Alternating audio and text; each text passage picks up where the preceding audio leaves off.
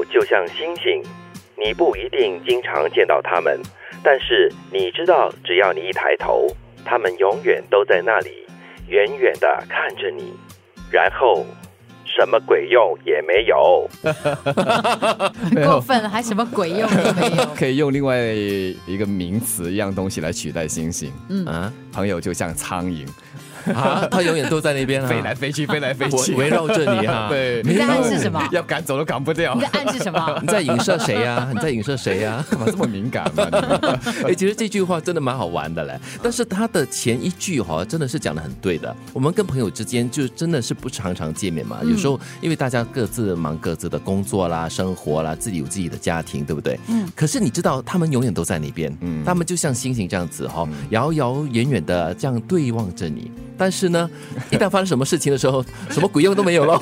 因为那么遥远嘛，对不对？但是我觉得换一个角度来看这件看这句话的话呢，就是有些时候你会一直觉得说，哎呀，朋友永远都在那边，他一直都在的，只要有事的时候呢，他还是会在的。是，然后你就会把他们当成是理所当然的。对，我觉得我自己也蛮幸运的啦。你知道那些朋友都一直在那边，虽然就是这些好朋友不是常常见面，因为以前呢，我们年轻的时候呢，因为可能是还在念书嘛，嗯所以你跟你的朋友之间的互动是几乎是每天的，你见他们的时间可能多过你见你的父母或者是兄弟姐妹。但是工作了以后呢，踏入社会了以后，那生活方式当然是不同啦，所以。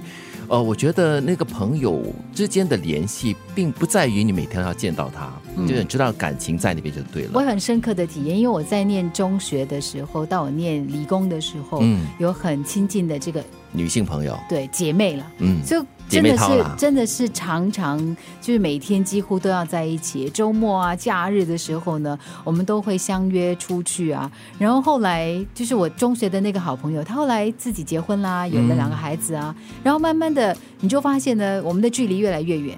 但是呢，呃，时不时他都会发简讯过来，我就觉得哎、诶还蛮窝心的。虽然他很忙碌啊。然后我另外一个朋友的理工的一个同学，呃，他呢就更有趣了。有一年我生日呢，他特别准备了呃一个音乐演奏会，就专门为我选的歌，然后他弹奏那个 音乐给我听，我就自己一个人坐在他的那个音乐室里面哈。然后呢，他还有那个节目单，嗯你就觉得说哇，这么多年没见，突然间有一个朋友这么用心的对待你。